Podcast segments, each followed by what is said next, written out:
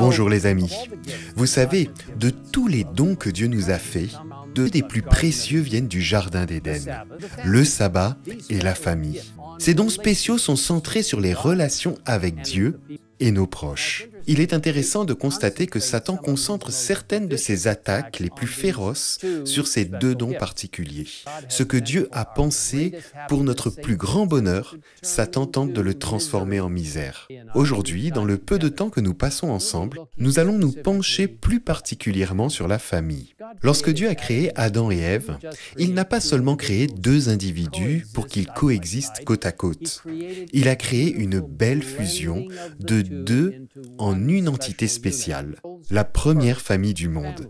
Nous pouvons voir cette création dans Genèse 2, verset 23, quand Adam s'exclame ⁇ Voici cette fois celle qui est faite des mêmes os et de la même chair que moi. On l'appellera femme, parce qu'elle a été tirée de l'homme. En continuant au verset suivant, au verset 24, nous lisons ⁇ C'est pourquoi l'homme quittera son père et sa mère et s'attachera à sa femme, et ils ne feront qu'un. Quelle belle image pleine d'amour. Dieu a voulu que cette proximité, cet amour existe dans chaque famille dès le début. Mais, comme nous en sommes douloureusement conscients, le péché a fait son apparition apportant la misère et la douleur. Mais tout n'est pas perdu. Notre Créateur est le Seigneur Tout-Puissant, le restaurateur et le gardien de tout ce qui lui est confié. Dieu peut encore aider les familles aujourd'hui, les aider à faire l'expérience de la chaleur, de l'amour et de la proximité qu'il souhaitait pour nous. L'esprit de prophétie promet que la présence du Christ peut seul procurer le bonheur aux hommes et aux femmes. Le Christ peut changer en vin céleste tout eau extraordinaire de la vie. Le foyer devient alors un Éden de félicité. La famille un remarquable symbole de la famille céleste quelles sont les mesures pratiques que nous pouvons assumer pour renforcer les familles? Voici six recommandations que j'aimerais partager avec vous.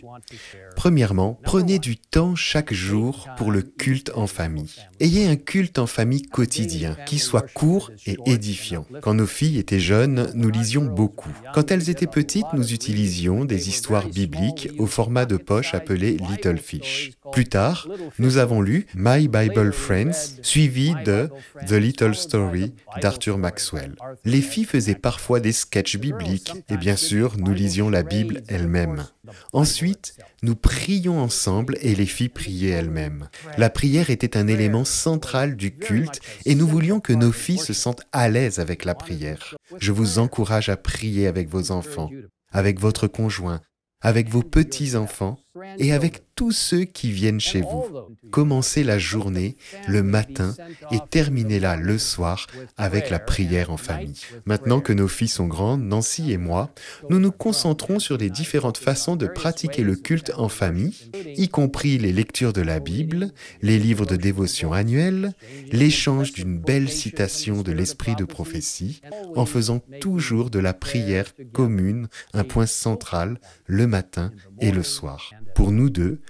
notre temps de dévotion personnel et quotidien à travers la lecture de la Bible et de l'esprit de prophétie est un passage indispensable. Lorsque j'étais étudiant à l'université, mon père m'a envoyé une note manuscrite avec la citation suivante. Consacrez-vous à Dieu dès le matin. Que ce soit votre premier soin, votre prière doit être Prends-moi, ô Dieu, comme ta propriété exclusive. Je dépose tous mes plans à tes pieds. Emploie-moi aujourd'hui à ton service. Demeure en moi et que tout ce que je ferai soit fait en toi.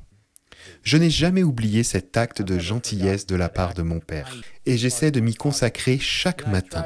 Ce matin aussi, je m'y suis consacré. Deuxièmement, parlez avec vos enfants et priez pour eux. Parents, il est essentiel que vous parliez à vos enfants. Interrogez-les sur l'école, leur vie sociale, leur croissance spirituelle. Parlez avec eux, interagissez avec eux. Même lorsqu'ils grandissent, vous pouvez les appeler, leur écrire un message ou une lettre. Ne les tourmentez pas et ne les dérangez pas, mais entrez en contact avec eux. Engagez une conversation avec eux. Faites leur part de vos pensées spirituelles, mais pas de manière humiliante ou condamnatoire. Apportez des mots d'encouragement. Dites-leur que vous priez pour pour eux. Priez avec eux au téléphone ou en personne. La prière aide vos enfants à savoir que vous avez confiance en Dieu et en façonnant la prière, elle leur dit qu'ils doivent eux aussi avoir confiance en Dieu. Troisièmement, Soutenez et valorisez vos enfants. Montrez à vos enfants que vous les appréciez et qu'ils sont des individus uniques Orientez-les vers quelque chose d'éternel, tant sur le plan personnel que pour leur vie professionnelle, et encouragez-les. Un facteur important pour soutenir et valoriser vos enfants est de dire que vous croyez en eux. De nos jours, beaucoup de gens souffrent du manque d'estime de soi. Dites à vos enfants que vous croyez en eux et que vous êtes fiers d'eux.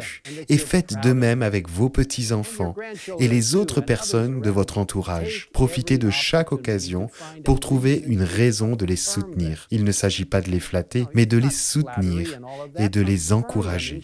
Il est si important de les encourager et de les soutenir tout au long de leur vie. Ayez la gentillesse de les orienter vers le Seigneur comme la source de toutes les bonnes choses. Encouragez-les dans cette and encourage them Quatrièmement, planifiez des moments spéciaux ensemble.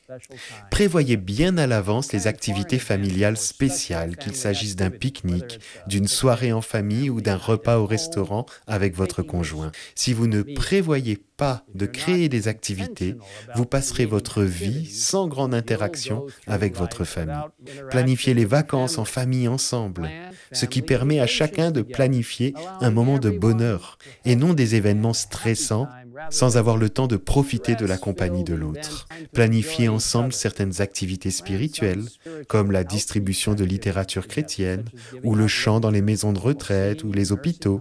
Faire quelque chose ensemble pour les autres est un grand remède contre les tentations de l'ennemi. Cinquièmement, soyez le changement que vous souhaitez voir. Les familles ont été instituées par Dieu lui-même et elles doivent être une protection contre les intrusions du cynisme, du scepticisme et du découragement. Les familles ont été créées pour encourager et non pour décourager. Repensez à une récente réunion de famille. Avez-vous été contrarié par un membre de votre famille? Avez-vous été mécontent des commentaires faits? Sachez qu'il y a beaucoup d'amour dans la famille, mais malheureusement, il peut aussi y avoir beaucoup d'animosité et de contrariété. Apprenez à pardonner, à embrasser et à encourager les membres de votre famille, même s'ils vous découragent. Essayez de leur tendre la main dans l'esprit du sermon du Christ qui se trouve dans le chapitre 5 de Matthieu. Communiquez délibérément avec les membres de votre famille, qu'ils soient proches ou éloignés. Sixièmement, soyez le gardien de votre frère. Les familles sont fortement attaquées, ce qui entraîne souvent la division des familles qui deviennent monoparentales. À ceux qui se trouvent dans cette situation, prenez courage auprès du Seigneur. Il promet, je te fiancerai à moi pour toujours. Je te fiancerai à moi par la justice, la droiture, la bonté et la compassion. À la question que Caïn a posée, suis-je le gardien de mon frère? Le Christ a répondu, se souciant de tous. Cela s'étend également à la famille de l'Église. Nous sommes fiers de notre famille mondiale qui compte plus de 20 millions de frères et sœurs, chacun ayant la responsabilité d'aider à nourrir cette merveilleuse famille mondiale par la puissance de Dieu. Je voudrais également adresser un mot d'encouragement particulier aux parents dont les enfants se sont malheureusement détournés du Seigneur. Ne perdez jamais espoir. Ne cessez jamais de prier pour vos enfants. Repensez à l'approche que vous avez adoptée à leur égard, en veillant à ne pas paraître condamnatoire.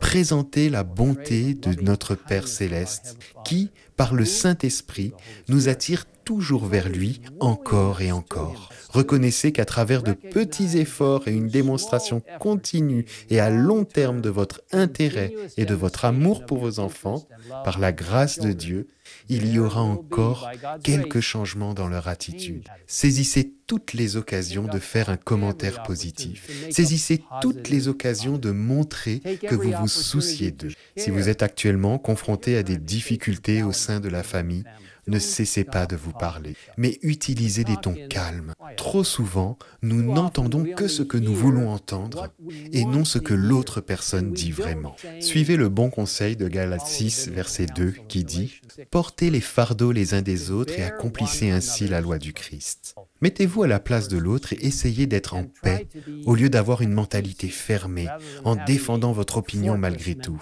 Laissez le Saint-Esprit faire fondre votre cœur et ce faisant, il fera fondre le cœur de votre conjoint et de vos enfants qu'il y ait un esprit doux dans le foyer qui revendique la promesse que chaque foyer devrait être un lieu où règne l'amour, un lieu où les anges de Dieu demeurent pour exercer leur influence apaisante et adoucissante sur les cœurs des parents et des enfants. En fin de compte, gardons les yeux fixés sur les réalités éternelles. Quand nous arriverons au ciel, Dieu ne nous demandera pas combien de travail nous avons fait à l'Église ou combien de brochures nous avons distribuées, aussi grandes et importantes que soient ces choses.